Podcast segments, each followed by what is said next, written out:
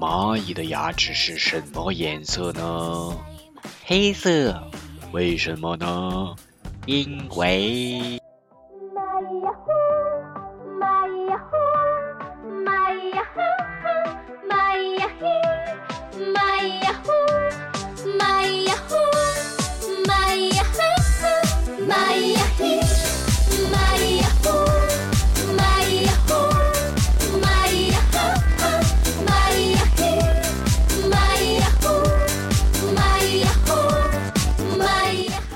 Hello，大家好，大风吹树叶，我是贝子兰，欢迎请进这一期的蚂蚁呀嘿。Today's a big day for you. Tell me what your new internet is and why Gavin Belson should be afraid of it. Manure. Pardon? I'm, I'm sure you're aware of the great London horse manure crisis of 1894. I'm afraid I'm not. In the 1890s, the Industrial Revolution had people flocking to the city and more people equals more horses, and more horses equals more manure. And it was predicted that by the middle of the next century, there would be nine feet of manure covering the streets. But what no one saw coming was a new technology that would completely obliterate those concerns the car. Overnight, the manure problem vanished, and the internet, as we currently know it, is rife with uh, identity theft and spam and hacking. So it's manure. 天的蚂蚁牙黑，今天的蚂蚁牙黑给大家普及一个历史性的话题。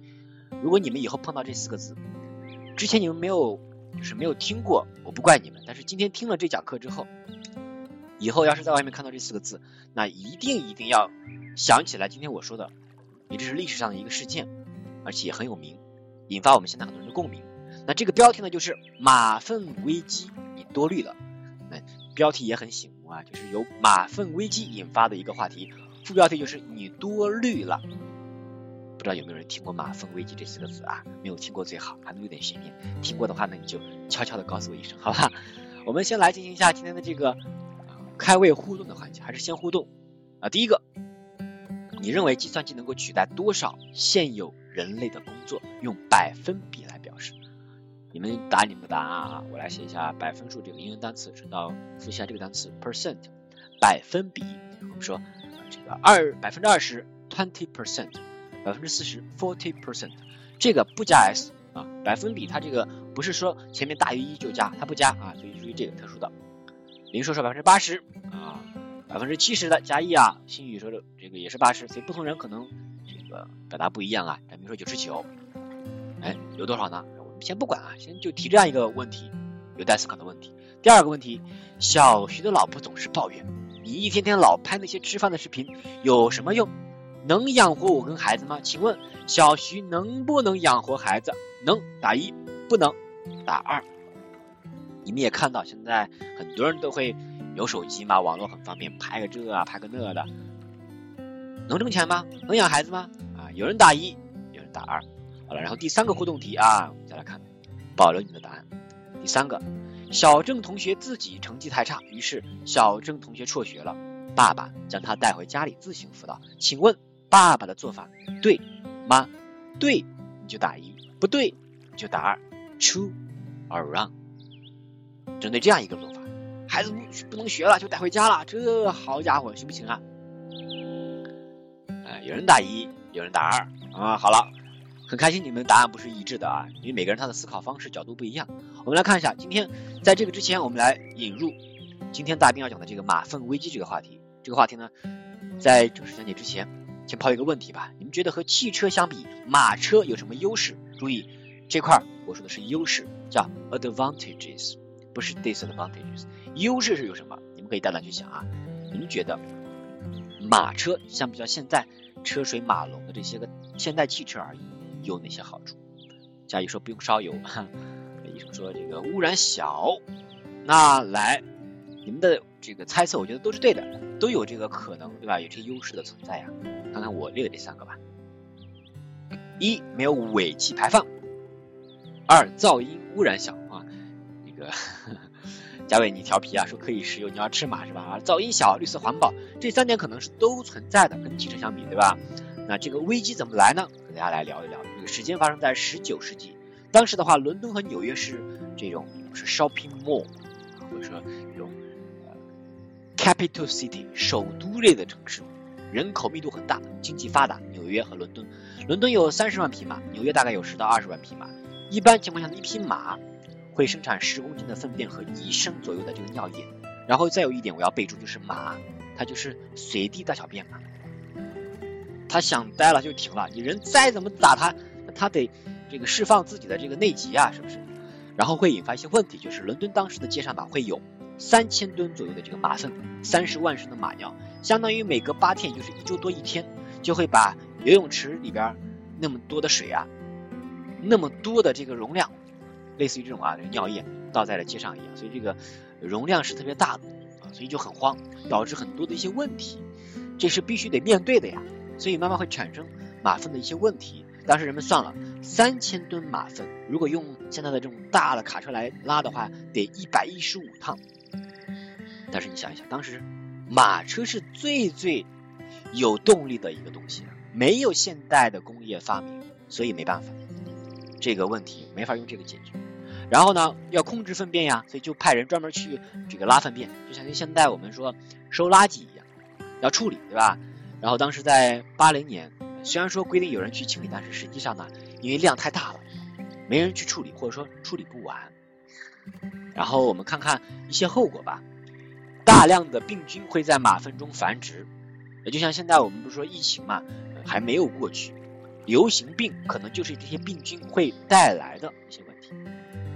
对，嘉义说还有嘉义说要什么种田啊，什么施肥是吧？施肥说的好。病菌和繁殖这个是一个问题。第二，如果太阳暴晒，马粪的话，它因为车轮的碾压啊等等，它就会由大的这个块状会变成粉末状，会扬起灰尘、粪尘啊，不是灰尘，应该叫粪尘在这里。那人的话，因为那个分子密度很小，会吸入我们的口鼻，会引发疾病。如果连续下雨呢，也麻烦，因为马粪的话会随着雨水的冲击啊，就各处横流到各个街道、各个角落。同样，我们人的话就会受到污染，包括水源也可能被污染。第四点就是马，它可能会在大街上就突然就死了，那种高大的马就腾一下就倒了，那很慌张的。我们人的话又没法把它们动一动，因为他们的尸体很难运走，大街上就腐烂了，只能任其腐烂，所以导致就大街上，呃，像嘉伟说有一啊燕伟说有一股呃奇特的味道，对吧？午饭不用吃了那种，是真的。然后当时人们呢？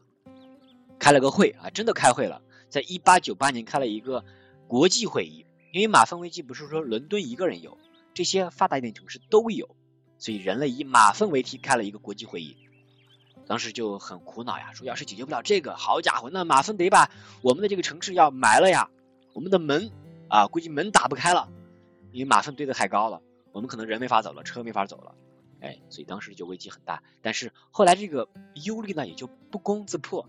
因为现代工业来了，汽车发明了，所以呢，不用马车，不用马这种动力之后，那慢慢这个问题也就不是问题。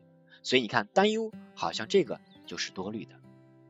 所以马粪危机，当初这四个字，那肯定就说的这个历史上这个著名的事件，来呃指那些多虑的一些想法，其实没必要那么的悲观，引发的一些我的思考，就是现代马粪。刚刚课前给你们也看了有三个这个案例，一个是机器人取代人类这个事情。呃，如果大家就是还是因循守旧，不学新的东西，不去大胆的去探索发现的话，那肯定很多工作可以被机器人取代。这个是是，我觉得在很快吧。现在很多已经被取代了，你像什么收银、什么自助售票啊这些东西，原来有售票的员，现在不用了，对吧？所以如果不努力，肯定被取代。第二个说，小学的老婆要会抱怨这个事情。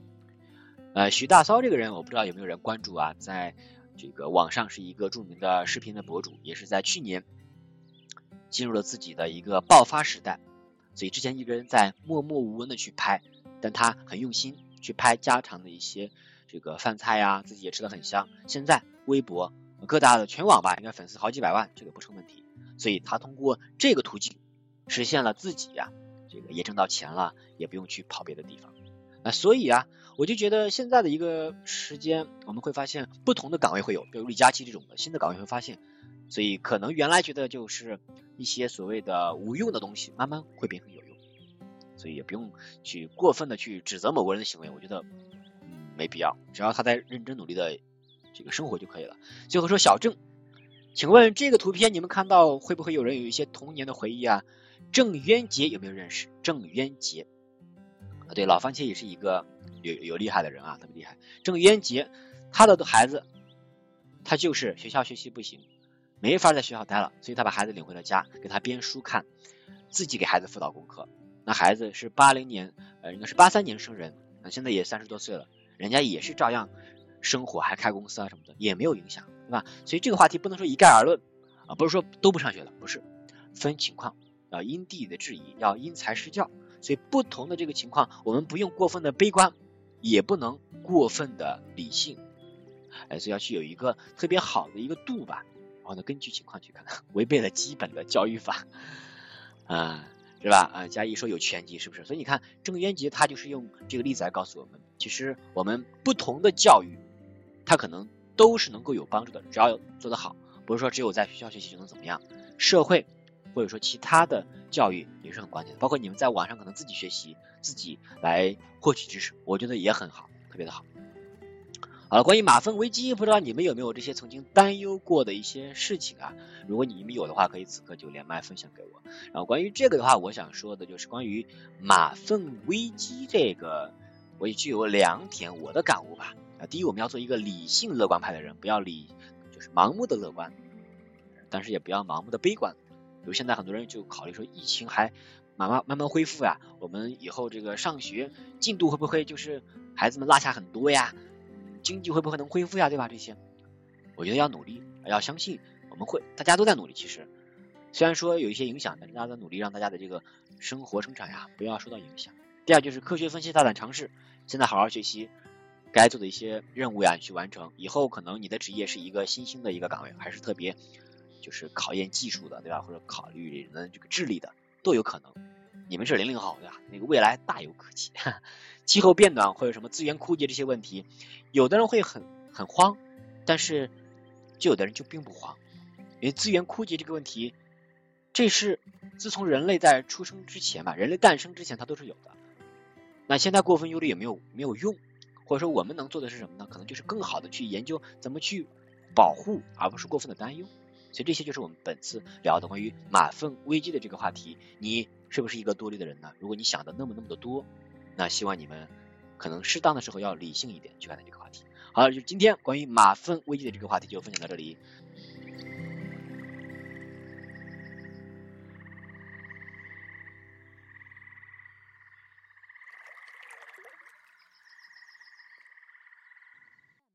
Wait a minute.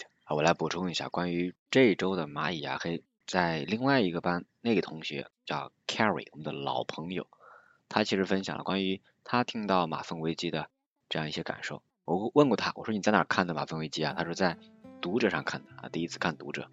然后我说哇，这个读者上其实不光有一些所谓的鸡汤啊什么的，写作文的一个好手，同时呢，他也是能够帮助我们把一些历史事件啊，一些别的百科的知识。放在里面的啊，我所以我觉得读者真的是造福了很多人啊。从过去我们小的时候，一直到现在这帮孩子小的时候，读者是一直陪伴，所以这个知识的力量还真的是蛮强大的。包括凯瑞说自己在对于这个事情，他现在的看法就是，还真的是不用再多虑了。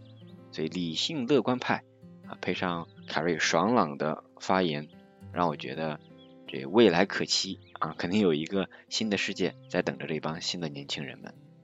做一个理性乐观派的人，不要遇到这些马粪危机就慌了神。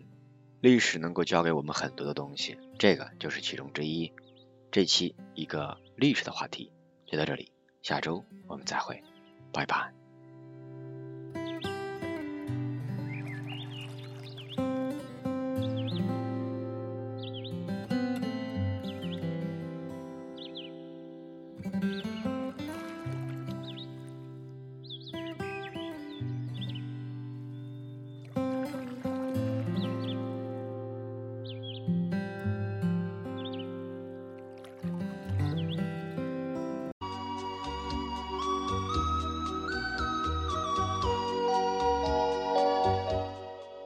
唱晚响穷彭蠡之滨，雁阵惊寒，声断衡阳之浦。